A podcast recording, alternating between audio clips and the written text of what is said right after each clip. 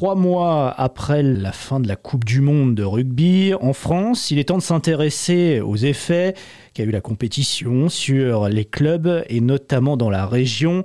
Sandrine Romagné, vous êtes présidente de la Ligue de rugby de Normandie. Avant le début de la compétition, vous envisagiez une hausse de 30% du nombre de licenciés.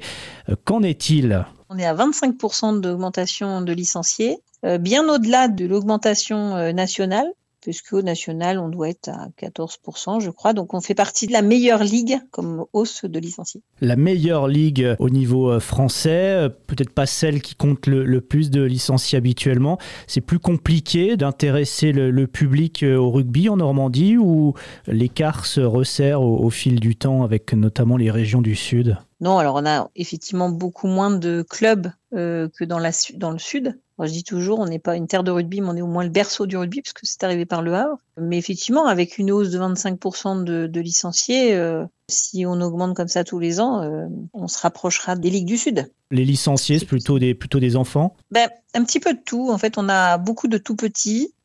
On a des personnes qui font du rugby à 5 aussi, qui se sont mis euh, au rugby, vraiment dans toutes les catégories. Même des seniors, hein, des seniors qui, euh, on voit le championnat là qui est des fois un petit peu difficile parce que les hommes et des femmes qui se mettent au rugby donc tardivement, donc forcément sur le championnat régional qui est mis en place, euh, bon, faut le temps quand même qu'ils apprennent à jouer au rugby euh, avant de faire de la compétition. Eh bien, Sandrine Romanier, merci d'avoir répondu à nos questions. À bientôt. Je vous en prie.